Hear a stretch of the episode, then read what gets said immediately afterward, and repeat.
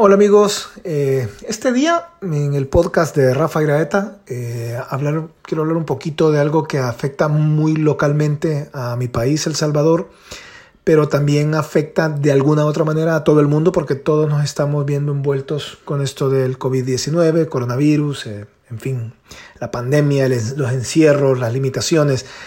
todo el mundo de alguna manera se está quejando, por lo menos acá, y por eso quiero aclarar que va enfocado para El Salvador. Todo el mundo se está quejando porque dicen no están poniendo controles de nada, eh, no van a volver a encerrar después, eh, que van a suspender clases o que no van a encerrar y que la economía y otros que la salud, etc.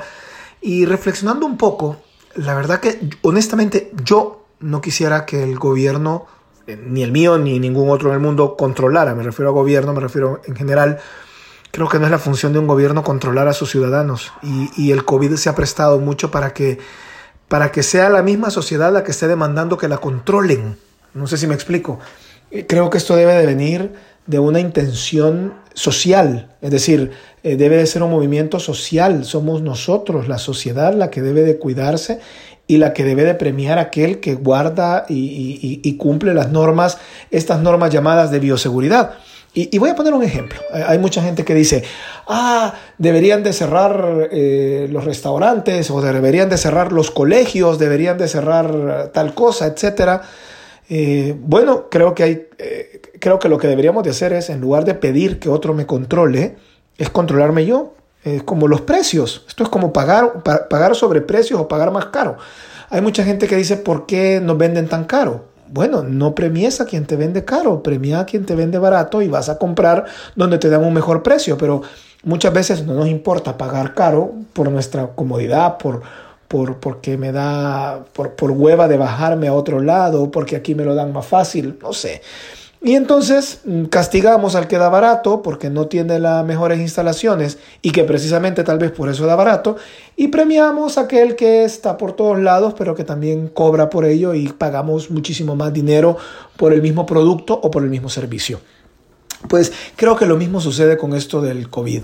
Es decir, si voy a un restaurante donde no se están cuidando, donde cocinan sin mascarilla, donde el mesero anda sin mascarilla, tosiendo en medio de todo el mundo, no exigen que nadie se cuide, no están controlando absolutamente nada, donde el restaurante sí tiene todo el derecho de decidir cómo va a ser el ingreso a su restaurante, entonces yo como usuario puedo decir, bueno, voy a lugares donde yo me siento más cómodo y más seguro porque se están cuidando, por poner un ejemplo. Pero no, ahí andamos y, que, y nos rasgamos las vestiduras diciendo que deberían de cerrar, deberían de controlar, que no hay controles. Pues yo no quiero que nadie me controle. Yo no quiero que el gobierno se meta en mi vida privada. Yo no quiero que el gobierno decida lo que yo voy a hacer, a dónde voy a ir, cuándo voy a salir y cómo voy a salir. Pero lo que sí puedo hacer como persona responsable y libre es decir, bueno, si voy a un lugar y veo que nadie se está cuidando, y yo tengo miedo de ser contagiado, pues voy y premio al lugar que sí lo está haciendo. Si todo funcionara así, entonces las cosas fueran más sencillas. No necesitaríamos, como niños chiquitos, pidiendo el control de papá gobierno que nos, que nos restrinja, que nos controle, para luego, cuando ya no nos gusta y nos sentimos agobiados, aclamando libertad y esa falsa libertad y rasgándonos las vestiduras. Libertad es esto, poder decidir. Ahora, claro, si la gran mayor, la, mayor cantidad de gente en la sociedad no le importa dónde come, baja a un lugar. A mí me pasó hace poco eh, con mi esposa, que es muy cuidadosa en este tema y le gusta y se fija en todo.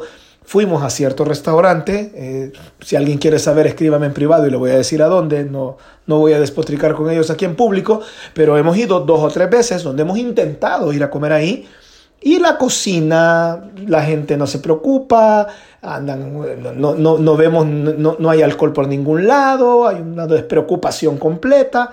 Entonces, les decimos, mire que no sé qué, deberían de cuidarse un poco más. La cara de la persona que nos recibe, así como, bueno, me vale sorbete, si no le gusta, váyase. Y eso es lo que hemos hecho, irnos.